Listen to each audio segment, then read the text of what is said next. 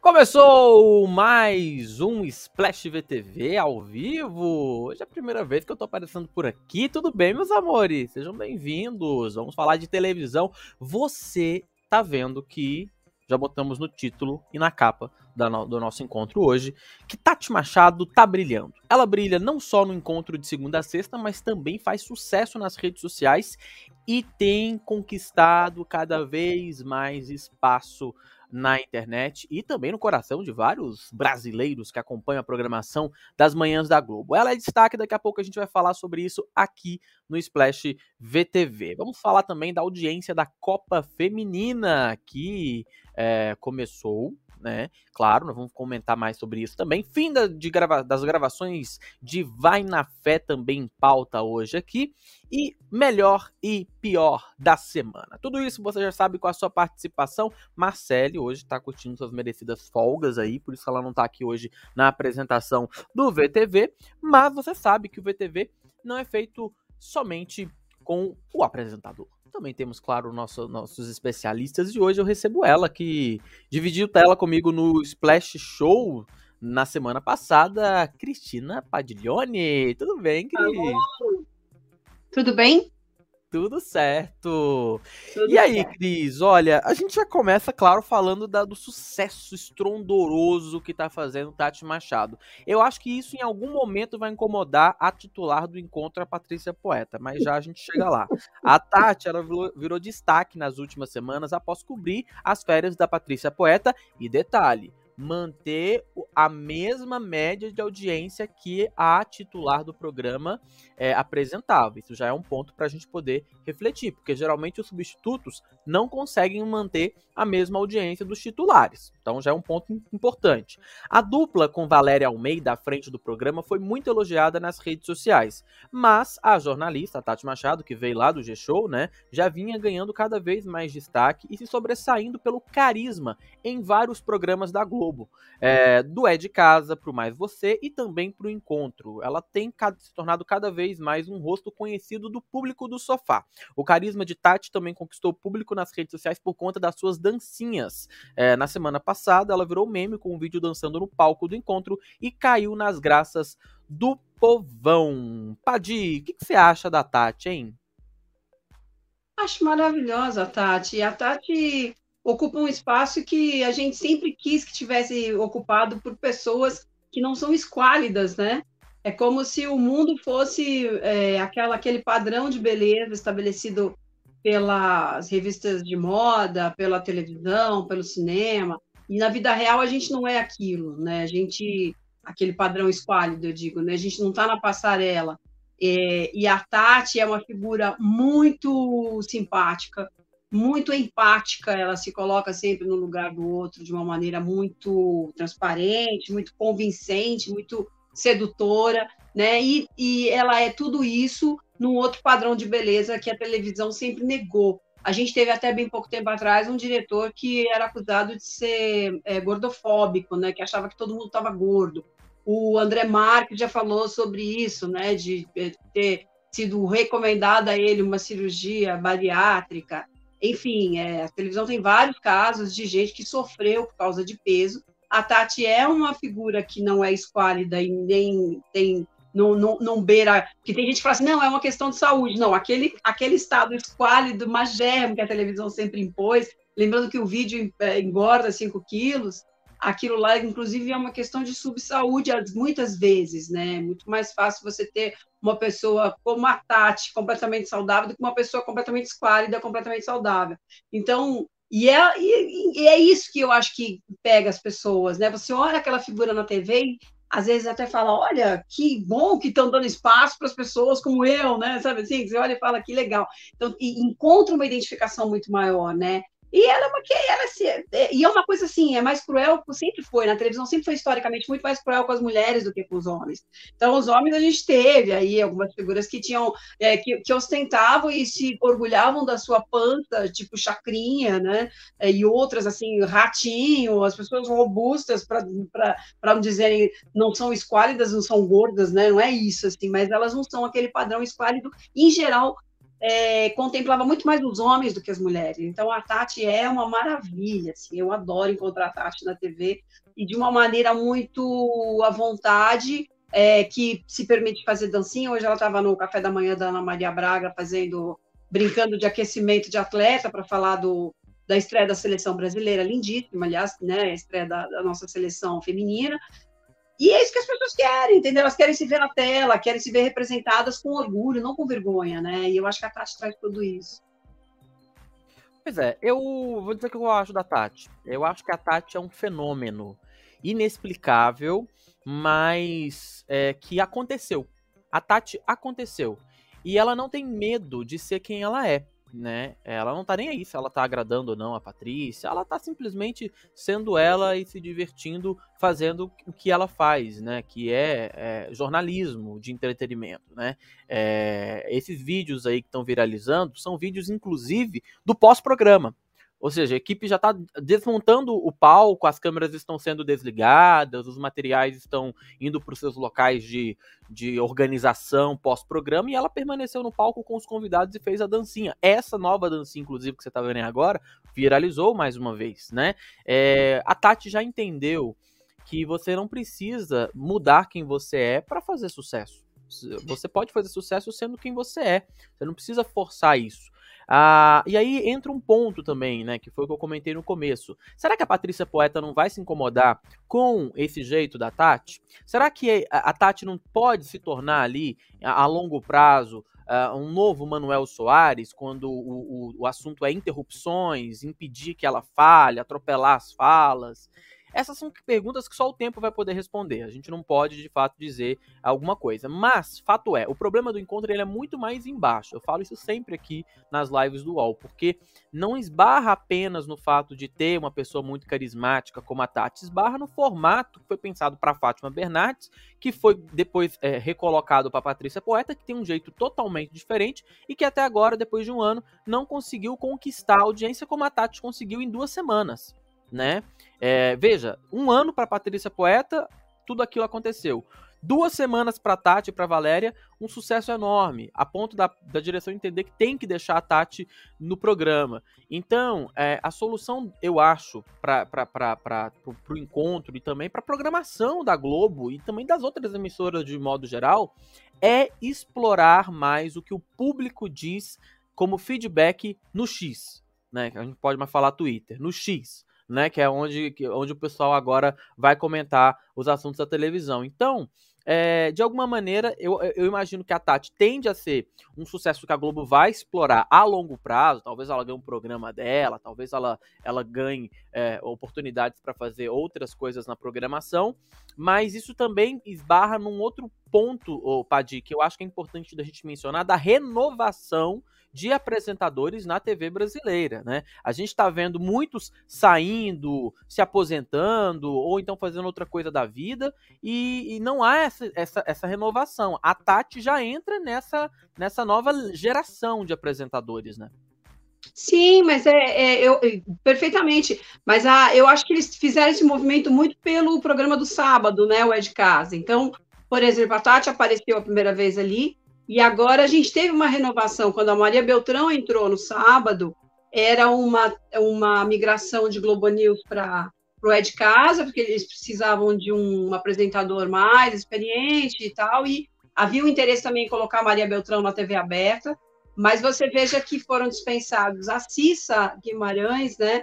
o André foi dispensado, e aí é, trouxeram ali também novos apresentadores, os apresentadores que também fazem rodízio com a Ana Maria Braga, é um movimento natural de é, reservas e titulares, né? Até assumir um posto de titular.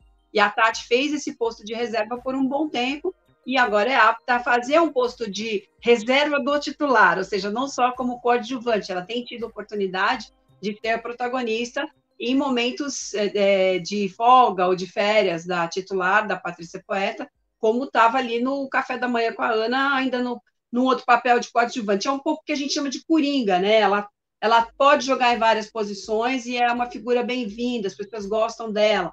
Para isso existem as pesquisas, né, que colocam a pessoa ali é, é uma pessoa benquista, não é? Como é que as marcas enxergam essa apresentadora? É, a Patrícia, que tem uma, um alcance muito grande também junto das marcas. Então, tudo isso é levado em conta e ela ganha espaço a partir desse é, feeling, desse retorno que a audiência dá para a emissora.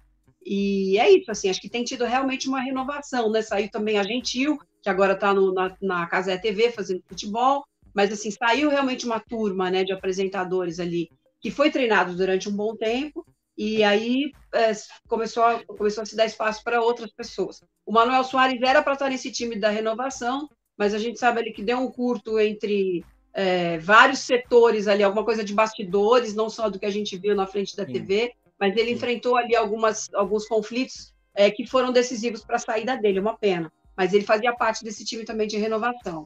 E, e a Tati brilha muito nesse, nessa condição, né? Perfeito. Olha, o Christian Matheus mandou aqui um superchat. Obrigado, aliás, o superchat está liberado para vocês poderem mandar as dúvidas e perguntas e comentários a respeito dos debates que a gente está tendo aqui, sempre toda segunda-feira no Splash VTV. Repito, Marcelo hoje está de folga, tá? Mas semana que vem ela está de volta ao comando do VTV, tá? Olha só, o Christian Matheus pergunta: Padi, seria a Tati a nova namoradinha do Brasil? Eu acho que a gente tem uma carência de ter alguém sempre nesse título de namoradinha do Brasil, né? É, mas a gente precisa ter cuidado também para não banalizar esse título, né? Porque de tempos em tempos tem alguém apostando na nova namoradinha do Brasil, que um dia, pasmem, já foi o título de Regina Duarte. Mas é, a gente já teve a Sandy chamada de namoradinha de Brasil. Vira e mexe tem alguma coisa assim nesse sentido. Mas ela é uma querida, né? Eu acho que namoradinha ainda não dá para dizer, mas é uma querida do, do Brasil, é, é evidente, assim, pelo espaço que ela tem ganhado e é muito, repetindo aqui, é muito bom ver alguém na televisão falando é, é, num, outro, num outro nível de empáfia, né? Ela não tem essa empáfia, ela tem uma coisa muito direta com o público, um olhar muito direto, uma maneira muito coloquial de falar e uma coisa assim de, de felicidade, mas não aquela felicidade fake, né? Que precisa estar sempre sorrindo é uma felicidade que você vê que está bem nela, assim, que tá. E quando é para ser triste, enfim, não há, não há uma interpretação como uma atriz, né? Eu acho que ela sente muito o que ela está falando, ela é muito sincera e as pessoas compram muito isso dela. Perfeito. Olha, o Daniel Miyagi também está aqui participando. Olha, acompanho o, e gosto da Tati é, desde o Rede BBB no G-Show. Eu não lembro dela fazendo o Rede BBB, não, mas ela fazia o Rede BBB? Eu não lembro da Tati no Rede BBB. Eu, eu sei que ela veio no G-Show. É, acho que fazia. Eu também não, não lembrava disso, mas acho que sim. Pois é, então tá aí. Obrigado, Daniel. Olha, é, é, é, e aí, gente, entra um outro, um outro ponto também. Aproveitando que vocês tocaram no, no, no assunto BBB, é, será que a Tati Machado não poderia ser a apresentadora da próxima temporada do Rede BBB, no lugar ali é, da, já foi da Rafa Kalimann, já foi da Ana Clara, né, a entrevista com os eliminados. Será que Tati Machado não poderia desempenhar esse papel aí? Qual é a sua opinião? Coloca para mim aí no espaço de comentários que a gente quer saber. Eu acho que sim, Padi. Eu acho que a Tati Machado tem muita competência é, para fazer esse papel que o público na internet é muito criterioso. Porque veja, a Ana Clara, ela tinha um jeito de conduzir a entrevista que parecia uma conversa de podcast né? Se é que a gente pode fazer uma, um paralelo aí. É, era muito descontraído e, e, ao mesmo tempo, ela, ela, ela pressionava ali os, os, os confinados ah, com questões que, de fato, o público queria saber aqui fora. As sucessoras dela, tanto a Rafa Kalimann e, e, e ano passado também Patrícia Ramos e eu não lembro agora, que é a Vivian Amorim, eu acho que não conseguiram desempenhar tão bem a função como a Ana Clara fez mas eu acredito que a Tati Machado possa ser uma substituta da Ana Clara na rede BBB, você não acha, não? Eu acho que a Tati é muito muito fofa para esse papel, é. sabe? Muito muito boazinha, na verdade, né? Não boazinha pejorativo, mas é muito fofa. Eu acho que a Ana Clara tem uma dosagem de é, sarcasmo elegante e, e na, na, medida, né? Eu acho realmente ela perfeita para fazer esse papel, porque você pega os eliminados ali, não tem essa obrigação de ser o tempo todo adular, às vezes, e a pessoa muitas vezes foi eliminada é, por uma cena ou por uma dose de vilania no programa. Então, a Ana Clara tem um sarcasmo mais legal, assim, é um pouquinho mais ácida, né? Nesse ponto, acho que Tati não tem acidez, Tati é só açúcar de, né, de uhul, de felicidade, mas como eu disse, de uma maneira sincera. Mas eu acho que ela não consegue fazer esse papel de sarcasmo e dar um e, e alfinetar e ser ácida com os, com os convidados, com os eliminados, na mesma medida em que a Ana Clara consegue. É, é, é, é, não tem como substituir, não tem como comparar, né? Cada um tem um jeito muito ímpar de fazer ali, ó, de um jeito muito único de fazer a condução, e eu acho que a Ana Clara, é. de fato, ela tem uma acidez necessária, né? Até assim como a Ana Clara joga... Não é dizer que a Ana Clara joga mais vinagre, né? E, a, e a Tati, que eu falei assim, é aquela coisa mais ácida mesmo. mesmo. Isso é verdade. Olha, antes da gente continuar, meus amores, clica aqui no xizinho do chat ao vivo e deixa o seu like, meus amores. Ajuda demais aqui na divulgação do nosso Splash VTV ao vivo. É, já temos um, uma audiência enorme aqui hoje, mas vocês ainda não deixaram like. Então, por favor, deixa o like aí. Estamos discutindo os principais assuntos da TV brasileira. Tem muitos assuntos pra gente ainda falar aqui no nosso encontro dessa segunda. É, o João Pedro fala: Tati Machado e Paulo Vieira poderiam voltar com um video show para trazer alegria pra TV. É, eu não sei se o video show voltando faria sucesso nesse horário das duas da tarde, né, o, o Padi? É, eu tenho minhas dúvidas aí se o video show já não, já não, já não foi de arrasta para cima aí na memória do, do, do, público, né? Eles já até tentaram voltar com alguma coisa que era. era o que, que é que eles tentaram colocar no lugar do video show? Era o Se Joga, não é? Era o Se Joga, mas aquilo foi muito mal formulado, né? Muito mal. Não foi legal, assim, não foi bem. Foi meio foi meio coxa de retalhos ali. Acho que aquele programa foi, foi meio ingrato ali com a Fernanda Gentil. É, e ele tinha na, na, na, primeira temporada um, um rodízio de humoristas que era interessante. Então, tinha um dia que o Paulo Vieira fazia o quadro de humor, teve dia que era o Adnet. Esse rodízio de humoristas podia ser interessante. Eu acho que o vídeo show acabou mais por uma questão de custo-benefício do que pela o vídeo show e depois o, o, o próprio, como você falou, era se joga, né? Nem lembrava o nome. É, e acabou mais por uma questão de custo-benefício, porque depois eles acabaram colocando novela, reprise de novelas no horário, que paga uma miséria para de, de reprise para os atores, né? Como a gente está agora vendo na greve em Hollywood, aqui também, e aqui é muito pior, né?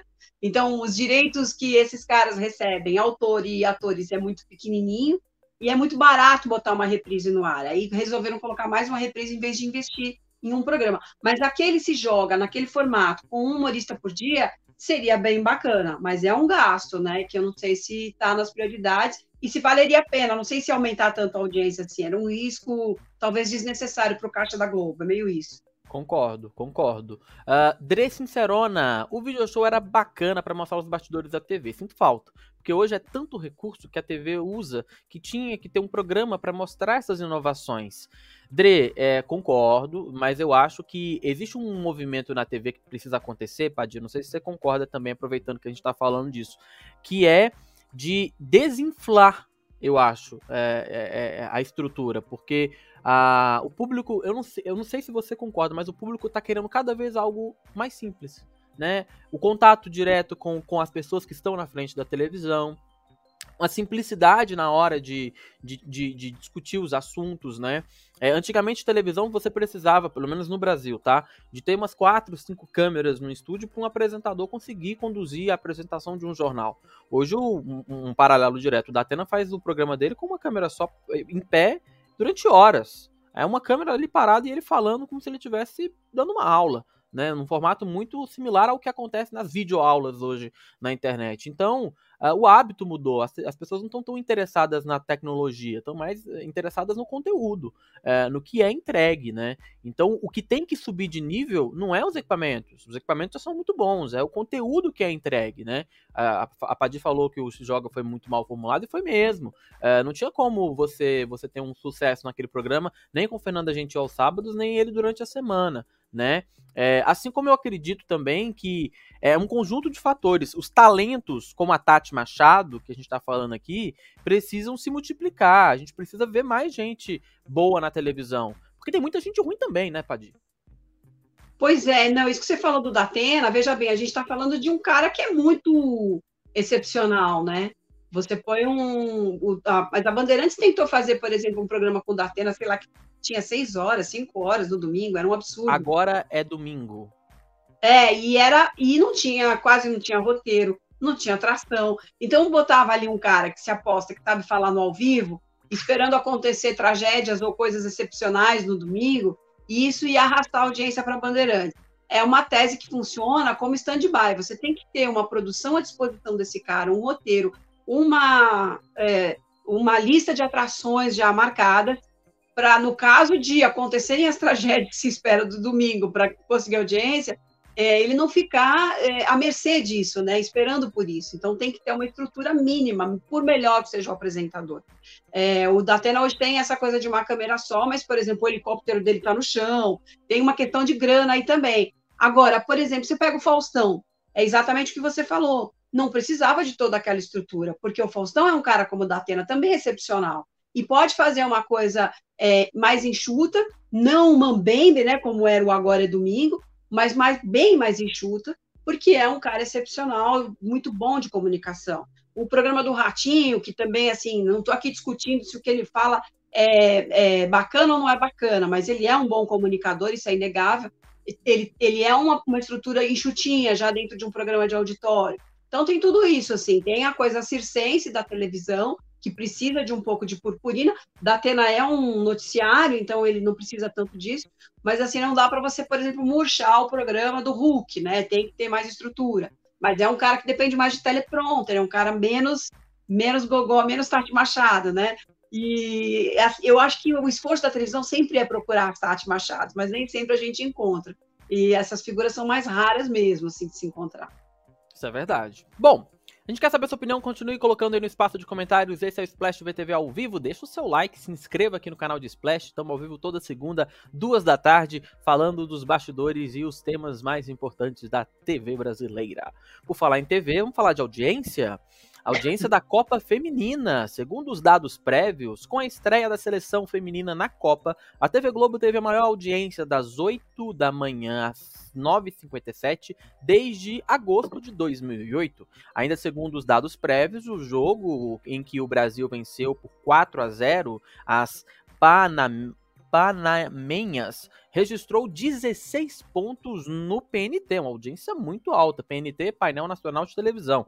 É um crescimento de 100% na faixa horária, né? Comparação, inclusive, com as últimas quatro segundas-feiras. Em São Paulo, 14 pontos. E no Rio, 20 pontos de audiência. O crescimento foi, respectivamente, de 75% em São Paulo e 82% no Rio, se comparado à faixa nas quatro semanas anteriores. No Twitter, o novo X, né? O termo Renata Silveira, que. é, o termo Renata Silveira, que narrou a partida pela TV Globo, além das hashtags Copa do Mundo Feminina e Seleção Feminina, entraram para os principais assuntos da plataforma no Brasil.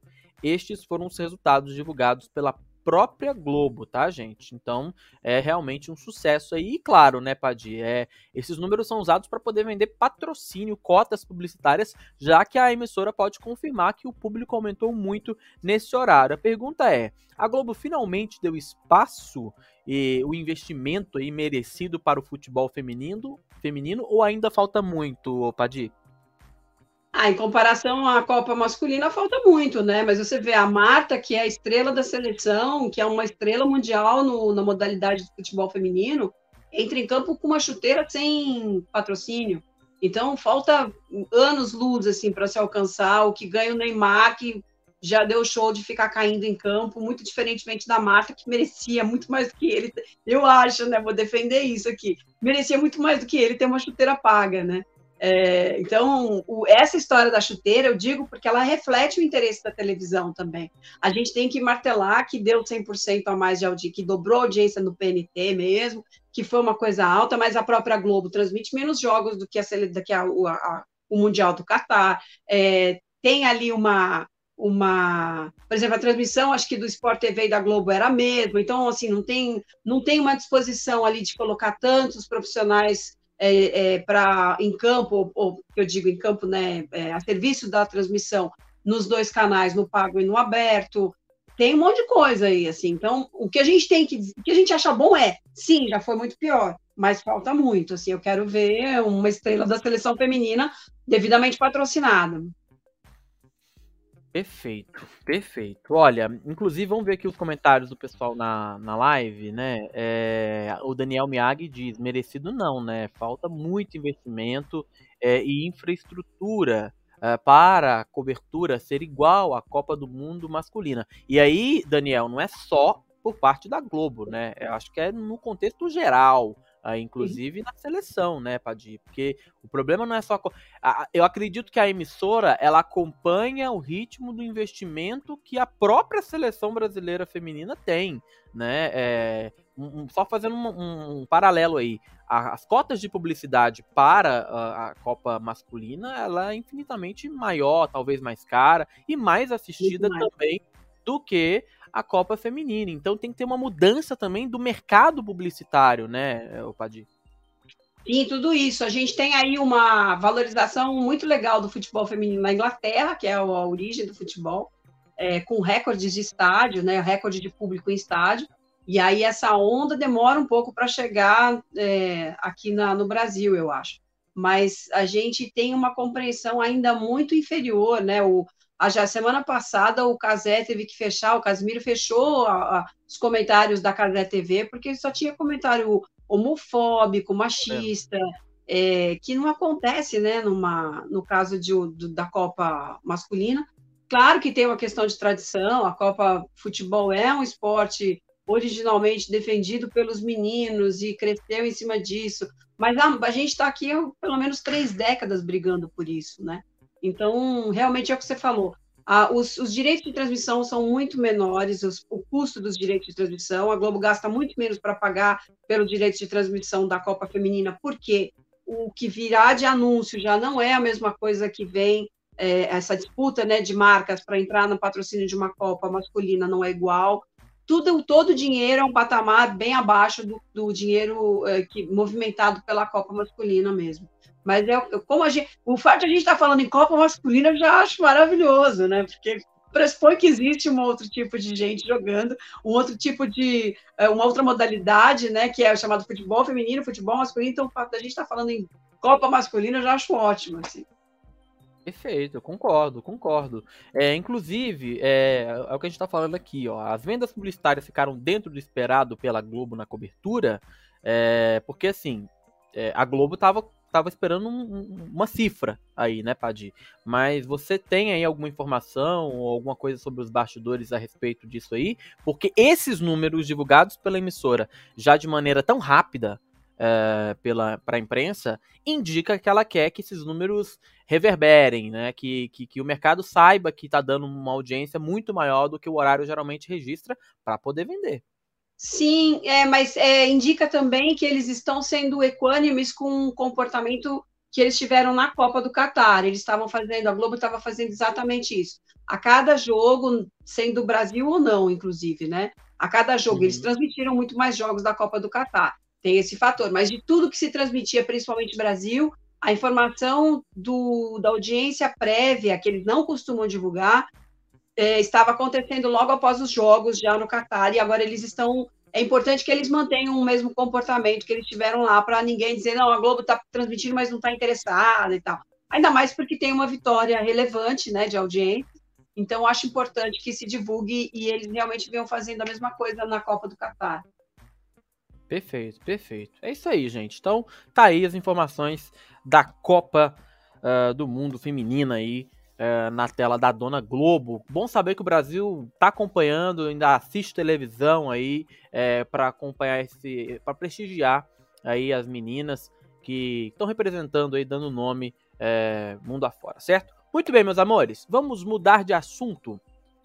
A gente fala agora, ó, e você pode mandar seu superchat e deixar o seu like, tá? Você que ainda não deixou o like, por favor, deixa o like aí, ele ajuda demais na divulgação do Splash VTV ao vivo toda segunda, duas da tarde. As gravações de Vai na Fé acabaram. As, as, as principais cenas aí terminaram na última sexta-feira. A novela é considerada um dos grandes sucessos aí dos últimos anos, né? Inclusive, Padir, você traz pra gente aí que tá prevista pra, para a, a o final da penúltima semana de Vai na Fé, lá para 5 de agosto, né? A cena que une os autores é, Valci Carrasco, Glória Pérez, João Emanuel Carneiro diante das câmeras, o que é algo inédito, inclusive, né? Na sequência, viu uma personagem é, da nossa grandiosa Renata Sorrá será disputada pelos três ao encontrá-los no restaurante aí é, de Charles Pierre. O Padre, comenta pra gente, porque tá todo mundo ansioso. Então, a, a, a, Glória, a Glória Pérez, o Valcir e o João Emanuel juntos na mesa, né? Que é uma cena que provavelmente, não sei se aconteceu já na vida real desses três autores, mas é genial que a Rosane Svartman tenha é, é, tido a chance de reunir essas pessoas, a Rosane e a equipe dela de roteiristas, que é ótima. E é uma mais uma homenagem que a Renata Torrá, por meio da personagem Vilma, que é uma, né, conta sempre que foi uma atriz de prestígio. Ela começou a novela com uma ex-atriz, uma, uma mulher que tinha feito muito sucesso e passou a se dedicar à tarefa de empresariar o filho, o Lui, que é o José Loreto. Ao longo da novela, esses feitos é, do passado da Vilma foram muito aproveitados para homenagear autores de teatro, clássicos de teatro, da literatura e da televisão também. E agora essa reunião é uma glorificação desse, dessas homenagens da Vilma, personagem da Renata. Ela eh, dá de cara com os três numa mesa e fala: Nossa, Vitinho, que está o Vitinho, o Luiz Lobianco junto com ela. É, esses, esses caras são assim, esses caras é um trio que enfeitiça o país com as suas histórias. E aí ele corrobora, né? Ela fala, tem um trio de feiticeiros, aqui tem um trio de gigantes. Aí ele fala, ele até comenta se é a Madonna que está na mesa, e, tal, e tem toda essa referência. Encontram ali os, ela pede uma, puxa uma salva de palmas para eles na cena, pro, né, fala em voz alta puxando para o restaurante, e depois ela encontra os três e os três vão ter uma cena em que eles disputam ela para as suas próximas novelas. Então, a Rosane, é, o texto chegou para eles, né, uma frase para cada um, com aval para que eles é, adaptassem a sua embocadura, a sua maneira de querer falar aquilo. É, eu acho que vai, vai ser um momento muito bacana e é aguardado mesmo previsto para o dia 5 de agosto. É, e a partir disso tem, essa, tem esse tributo, né, de, de dizer que Vilma vai fazer minha novela, não, vai fazer a sua e tal. Então foi, foi, um, foi um momento bacana mesmo. Olha, tem uma é imagem é... deles aí que o, eu, o Mário Viana, que é um dos roteiristas da, da equipe, até publicou no Twitter. Eu não sei chamar de X esse negócio ainda. Ainda vai tirar o passarinho azul esse, esse Musk está fazendo muitas coisas que estão tirando os meus pés, as minhas referências. Eu acho que a gente vai continuar, é, só fazendo um parênteses aqui, a gente vai continuar falando Twitter, né? Porque não dá para chamar uma letra do alfabeto a principal rede social uh, que revolucionou aí o, entre 2005 e 2010, né? Que é a, o surgimento do Twitter. Mas a ideia dele é acabar com, com a plataforma para que a gente possa falar apenas X. Ah, eu, vou, eu publiquei lá no meu X é, enfim. Mas, o, o Padi, é, o pessoal aqui no chat também está comentando, né? É, será que vai ser querendo ela para fazer um, um, remake aqui? O João Pedro é, tá falando, só faltou falar que a Vilma fez a Nazaré. João Pedro dizendo é, aqui, né? Vilma, né?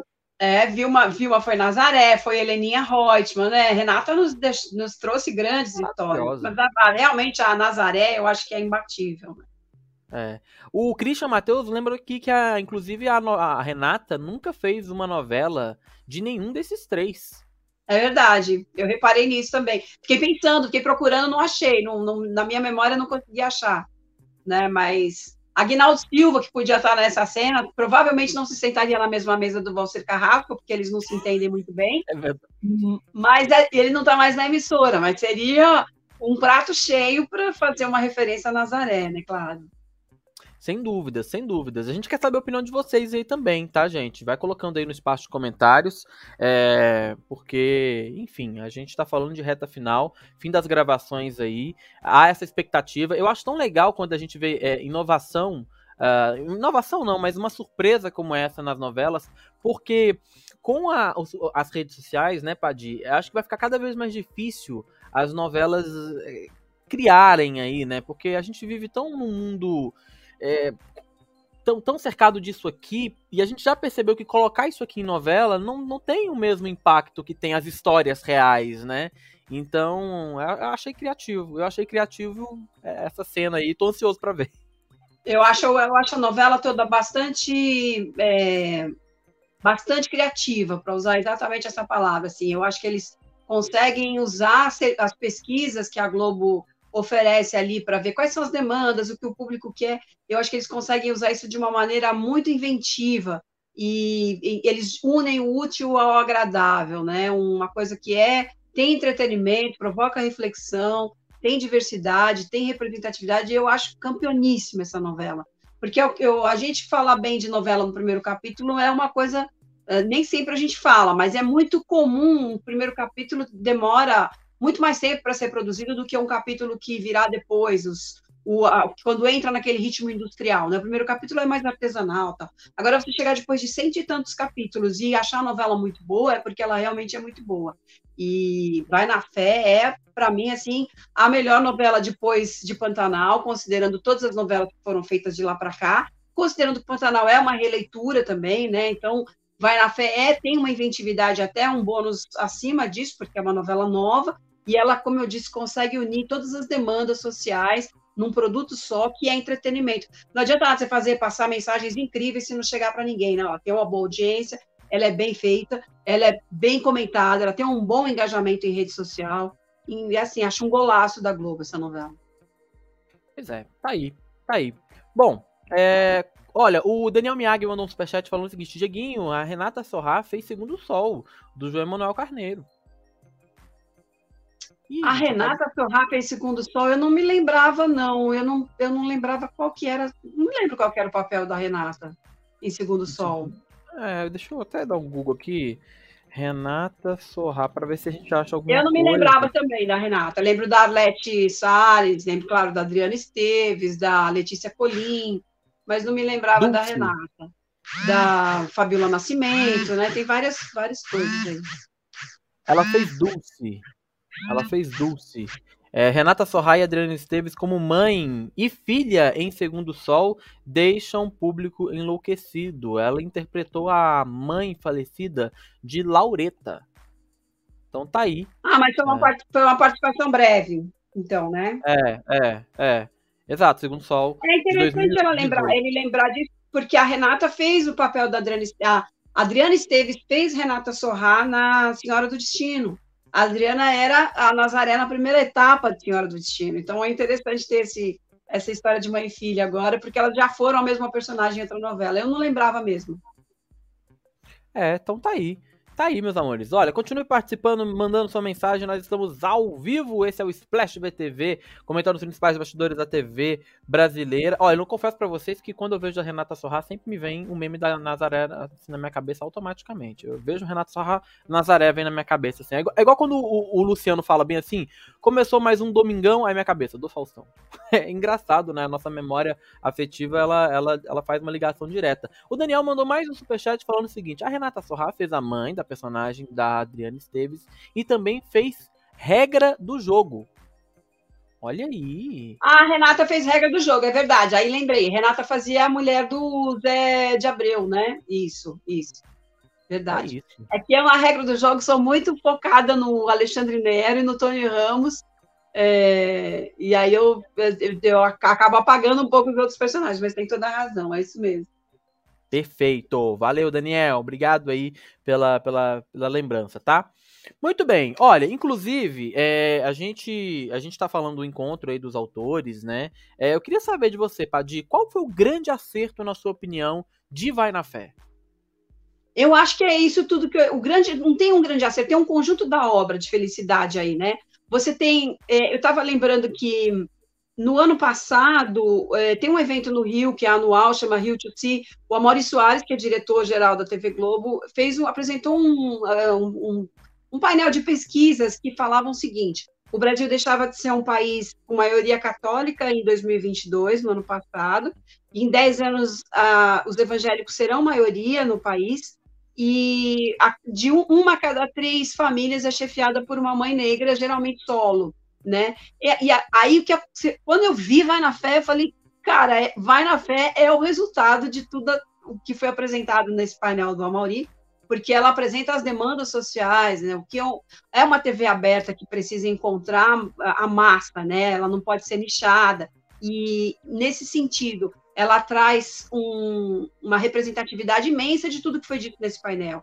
Ela tem a Sharon Menezes como protagonista que logo vai se tornar uma mulher é, viúva na história e vai conduzir essa família primeiro com as quentinhas e logo ela se redescobre como dançarina e tal. é, evangélica com seus conflitos, porque tem os seus valores religiosos, mas gosta de dançar, gosta do funk, tem um flerte com, essa, com esse mundo do showbiz, que às vezes é meio traçado de uma maneira pecaminosa e tal. Então tem o conflito dessa personagem, por isso eu acho que fura bolhas, fura preconceitos tanto do lado evangélico como de não evangélicos. É, nesse sentido, ela é muito feliz, assim. Então, se eu pudesse resumir, o mérito maior dela é esse, assim, acho que de furar bolhas. Inclusive na história do beijo homoafetivo que foi censurado pela Globo, é, que tinha essa neura de, de não querer afastar os evangélicos da novela.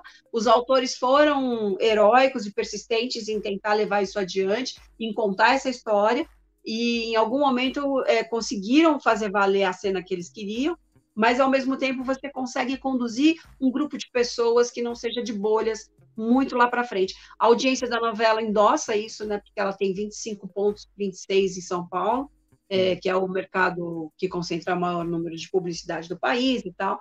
Então, esse é o, eu acho que o grande mérito foi assim, contar, furar bolhas divertindo, sabe, entretendo. É, ela é muito feliz nesse sentido. Perfeito, perfeito. Olha, é...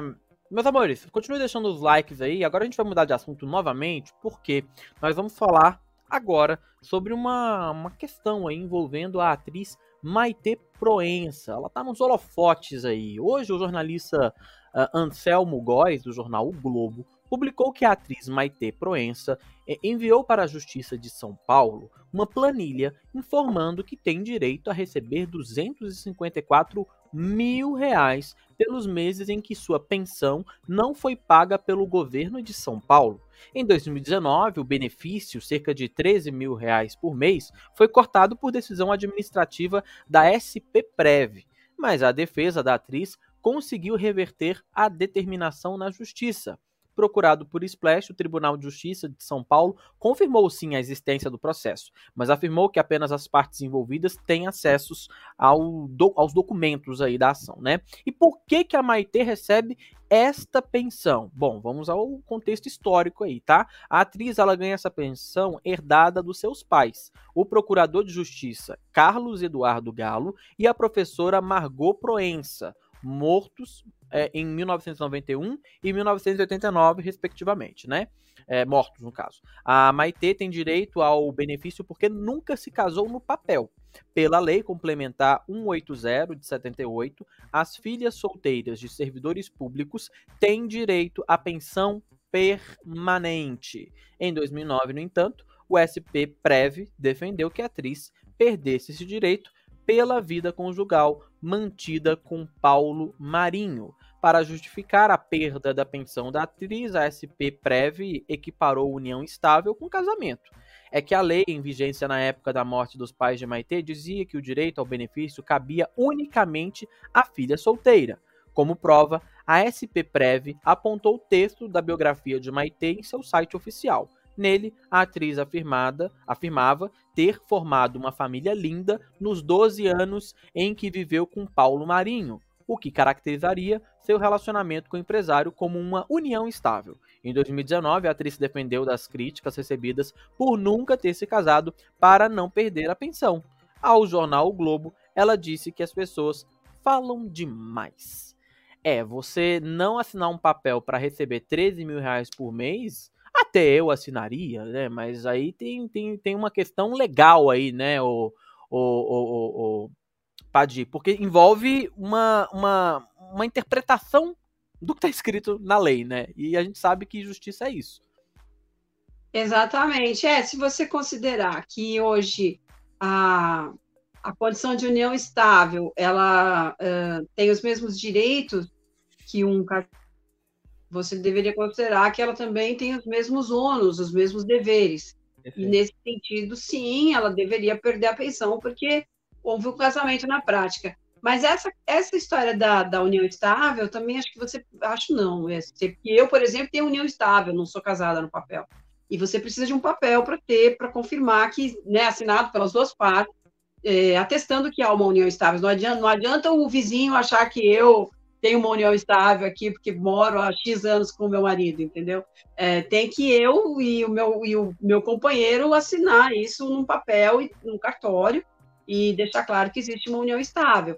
Você veja aí nesse caso, por exemplo, só para citar esse termo união estável, foi citado recentemente pelo companheiro do um companheiro do Google Liberato, que queria alegar união estável para requerer a pensão, a herança, né? É, e aí, assim, ele tem que requerer, ele tem que fazer a justiça acreditar, porque ele não tem um papel assinado união estável. É, então, eu realmente não tenho esse nível jurídico, gostaria de ter até, de advogada, para entender como é que ela vai resolver, como eles vão resolver essa história. Mas, assim, em tese é isso. Se união estável equivale a um casamento nos direitos, equivaleria também no ônus desses, desses termos, né? Assim, aí deveria perder realmente a pensão.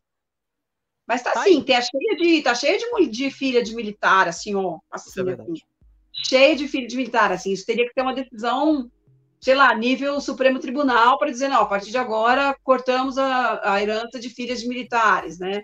É, e é uma coisa meio machista, né? Porque é só a mulher, né? Assim, a mulher tem esse direito, é uma coisa assim, a mulher é frágil, né? Os meninos já não têm os mesmos direitos. E ela não pode casar, como se fosse assim, a mulher depende intrinsecamente de um de uma é, de um financiamento do homem e tal. Eu acho Isso. que tem esse tom também muito muito mofolândia para o meu gosto, assim, né? Como se a gente não soubesse se defender pelas próprias mãos e precisasse ou do pai pagar as nossas contas ou do marido, né? É bem é, é bem ultrapassado esse conceito, podia ser revisto mesmo. Concordo, é, podia ser revisto como tantas coisas são revistas, as PECs são criadas aí para poder fazer alterações aí importantes. Poderia ser uma coisa assim para ser pensada, até porque é dinheiro público, tá, gente? É, que é que é, é, o dinheiro do contribuinte, é eu, você. Dinheiro tá nosso, né? Dinheiro nosso, é o dinheiro nosso que vai para essas pessoas, né? É, e é polêmico mesmo, porque quem tem direito ao benefício quer continuar mantendo o benefício, quem não tem direito vai criticar né? É, uhum. então, se você, por exemplo, tiver no papel de beneficiário, com certeza você vai brigar para ter, para continuar tendo, né? Mas por que ter este direito e os questionamentos disso que eu acho que, que a gente tem que refletir. Olha, tem mais um superchat chegando aqui, o pessoal tá mandando bastante superchat, ó, não esquece o like, hein? Quem não pode mandar superchat, deixa o like. Daniel Miag mandou mais uma aqui, falou o seguinte: Dieguinho, qual a sua avaliação de A Grande Conquista? Então, Daniel, eu acho que foi um reality que uma mistura, vai, do BBB e da Fazenda, mas que tirou um pouco do impacto que a Fazenda vai ter no seu lançamento. A gente está falando de um mês para a Fazenda começar. Passa o mês de agosto, início de setembro, a gente já tem aí o, o, lançamento da Fazenda, né? Então eu acho que lançar a Grande Conquista, na minha concepção, foi um erro estratégico da Record que tira força da Fazenda o tempo vai poder dizer se eu tô certo, certo ou não, né? A estreia a gente vai ver. Mas a gente ficou tão imerso em, em praticamente seis meses de reality de confinamento é, que a gente, a gente cansou do formato. A gente cansa, igual o Masterchef. É, tem 10 Masterchefs todo ano. Uh, vai lá ver quem tá acompanhando ainda. É geralmente, geralmente quem gosta de culinária, quem gosta de, de, de, cozinhar, quem gosta de acompanhar os pratos sendo feitos. Eu acho que o, o erro da Record foi querer repetir o que é, o sucesso que existe na Fazenda. É, esse ano com um elenco mais apático, menos briguento, digamos assim, sem infringir tantas é, questões legais aí da justiça, como foi no, no caso da última Fazenda, né? É, mas acabou tirando um pouco do frescor e da expectativa pela lista da Fazenda, né? Porque todo ano era assim, acabava o BBB, vinha o Power Couple, que é muito diferente, é uma competição de casais e tal, que também tem ali o confinamento 24 horas, mas é diferente, porque é uma competição entre casais, é, e aí só uma parcela ali do público de fato acompanhava, mas aí já ficava aquele esquenta, aquela expectativa grande para saber quem ia estar tá na Fazenda. Esse ano o pessoal não tá nem nem esquentando as listas ainda, né? As, as listas que saíram na, na, na internet não estão sendo tão comentadas como foram em outros anos. E isso tudo tem, cl claro, é, uma série de fatores, mas eu acho que o desgaste do formato em si também conta muito, né? Então eu gostei da Grande Conquista, mas eu acho que foi longa demais, confusa demais. Ninguém entendeu no começo, então as pessoas não compraram muito reality é, no início e acabou gerando tudo isso que a gente está vendo acontecer a partir de agora, né? Vamos aguardar para ver como é que a Record vai conduzir é, a estreia da Fazenda, porque tem dois pontos importantes só para fechar. A Record vai relançar sua marca como Record, graças a sei lá quem, né? Dizem que inclusive, enfim, depois eu conto isso para vocês, mas vão lançar, vão relançar a marca dela, não vai se chamar mais Record TV, vai ser Record A, o símbolo vai mudar também, tá? E a ideia é pegar tudo que deu certo lá atrás e colocar de novo. Então, por exemplo, na Fazenda, aquela galinha que aparecia, aquela marca icônica do programa, vai voltar a ser usada de maneira mais frequente. Então, a ideia. É, e talvez tenha uma nova marca também. Então, a ideia é, é, realmente relançar tudo aquilo que fez sucesso. É uma boa ideia. Vamos ver se vai funcionar bem aí. Tá legal? Padi, é, o Edivaldo Calabrese pergunta: Padi, você tem notícia de qual será a próxima novela lançada pelo Globoplay? Tenho, eu tenho notícias sobre a novela Guerreiros do Sol. É, Jorge oh meu Deus, uh, Sérgio Goldenberg uh, e o Jorge Moura. Estou aqui pensando, Jorge Moura. Os dois fizeram Amores Roubados, que eu adoro, fizeram uh, Onde Nascem os Fortes. E é, na verdade, um, uma história que se passa no sertão da nordestino, é, que remonta o, o cangaço, né, aquela coisa de Lampião e Maria Bonita, sem nenhum compromisso com a realidade. Então, eles vão pegar as histórias dos principais casais do cangaço, com esse. É, com, né, tendo esse casal, claro, como o, o maior expoente, mas com liberdade total para ficcionar e com. E por isso tem uma equipe feminina trabalhando com esses dois autores meninos, vai ter uma equipe de mulheres com, esse, com essa missão de trazer um olhar feminino sobre o cangaço tenho altíssimas expectativas, porque eu gosto de tudo que eles fizeram, então sou muito suspeita para falar. Mas eles acho que já estão gravando agora, não me lembro se começou. Já estão, já acho que já, é, já tem gravação rolando. É, vão gravar, acho que em três ou quatro estados diferentes, vão gravar em cidade cenográfica no Rio. Acho que a gravação no Nordeste é só mais para frente. Por enquanto estão gravando em cidade cenográfica. Tem o Alexandre Nero, é, tem a Isadora Cruz, eh, fazendo par com o Tomás Aquino, que é esse menino que a gente viu agora no, na, na minissérie, na série Os Outros, é, que vem, as pessoas sempre falam no Tomás como Bacurau, vem de Bacurau também, tá, um ator tem uma força muito grande em cena, ele faz parte com a Isadora, Isadora é a narradora da história. Então, por aí a gente já tem uma ideia mesmo que, é um, que o olhar é feminino e tá, isso está explicitado na narrativa de uma mulher, ela fez é, Mar do Sertão, é paraibana, então tá muito no seu lugar de fala e não precisa nem fazer aula de prosódia, porque já tem um assento pronto para essa história que é contada no sertão do Nordeste brasileiro. Acho que vai ser bem legal. Mas é para 2024, né? Eles vão gravar esse ano, mas ela vai estrear toda pronta e vai estrear só em 2024. Perfeito. 45 capítulos, se não me engano. Alguém disse que a Globo diminuiu o número de capítulos. Essa história sempre teve 45, tá? É uma confirmação dos autores e assim, eu desde que começou a ser projetada, essa ideia era 45 capítulos mesmo. Perfeito. É isso aí. Então tá aí. Bom, agora você já sabe, né? Sempre no final do VTV a gente elege aí o melhor e o pior da semana. Eu vou começar com a Padi. Depois eu digo também a minha opinião aí. Mas, Padi, qual que é o melhor e o pior da semana na TV? A gente. É, o melhor, a gente vai fazer. Eu vou, eu vou falar o meu melhor, você fala o seu melhor, depois a gente fala o pior. Tá, tá, é porque você percebeu que, que eu, é a primeira vez que eu tô fazendo isso aqui, né? Então, é, o melhor para mim. É o melhor. Eu, eu, eu sofri para encontrar o melhor, vou dar dois, é, duas opções de melhor que são. A morte da Dora, personagem da Cláudia Hanning, vai na fé. A gente falou muito dessa novela aqui hoje, não é à toa. A morte da Dora foi uma coisa assim, uma poesia pura na história. É, ela tem, ele tem ali um momento em que ela, é, o Zé Carlos Machado cita a Ana Cláudia, que é uma autora que a Rosane já tinha usado e citado em, em Bom Sucesso, que são que, que, tem livros incríveis sobre luto, sobre e não é um consolo barato, sabe? São coisas muito legais. E, e o Zé Carlos lê um trecho do livro da Ana Cláudia na, na novela é, na Cláudia Quintana, se não me engano. Quintana, não, eu não tenho certeza agora, precisava ver o nome dela. Mas, enfim, a cena foi belíssima e teve ali um momento de uh, o Lui tocar um. Né, ela tinha pedido um carnaval no velório dela, então eles fazem uma coisa acústica, assim, no meio de uma florestinha, uma coisa meio riponga, mas foi de muito bom gosto e foi muito bonito. E aí todos os atores cantaram um trechinho. É, daquela música Eu Fui Embora e Meu Amor Chorou e tal. Foi maravilhoso, foi lindo. E eu amei também o Som Brasil com os Titãs, que Pedro Bial apresentou na semana passada.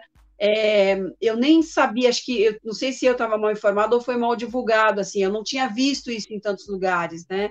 É, aquela coisa também de jornalista de bolha, acho que eu não tinha recebido material e acabei não, não, não soube antes, veio Sim. num pacote de coisas ali, eu não, não, prestei atenção.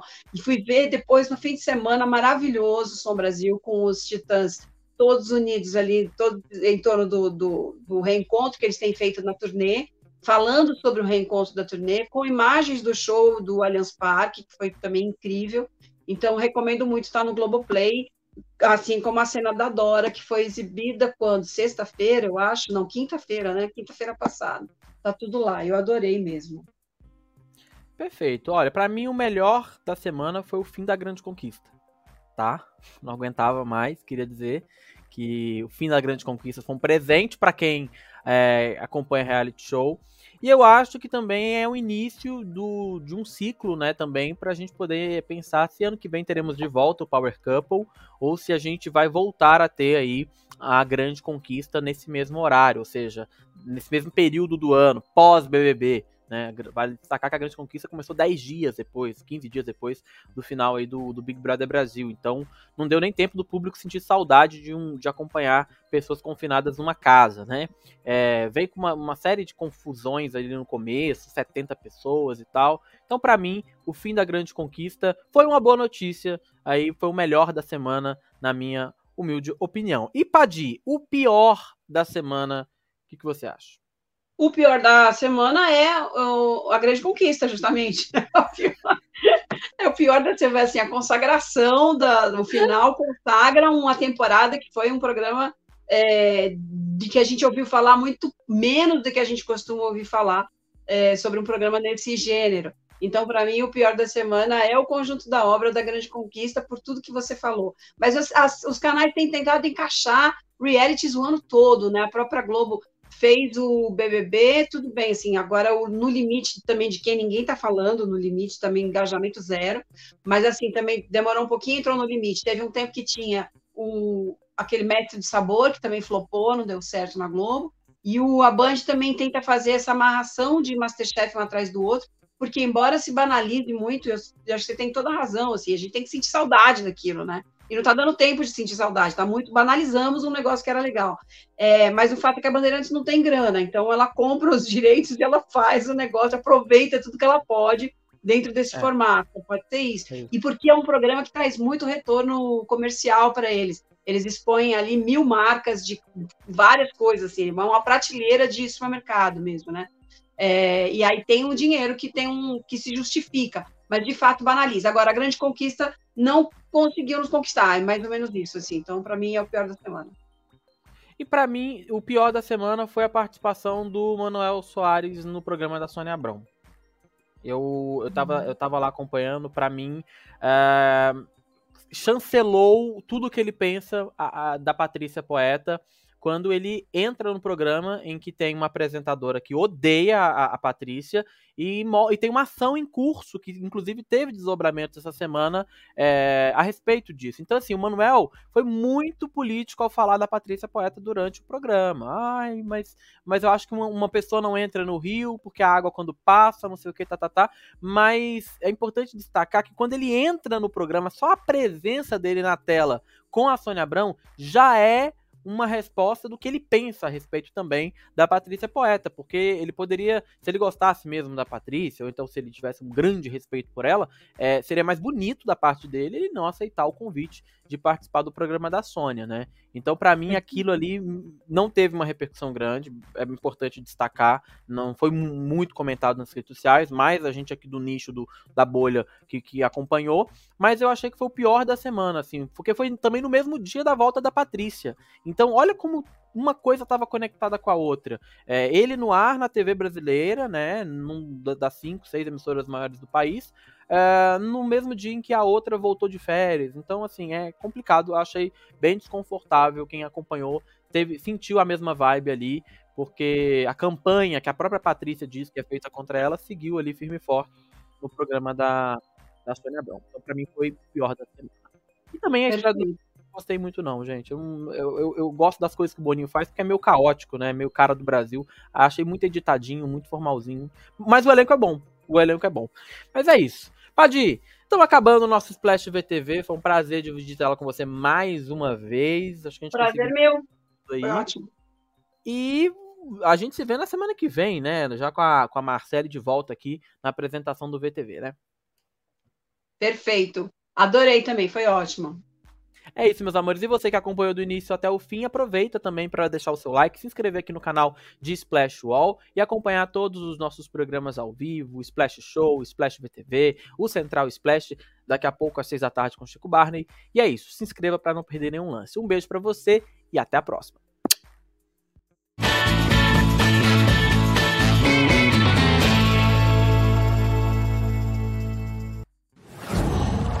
Qual?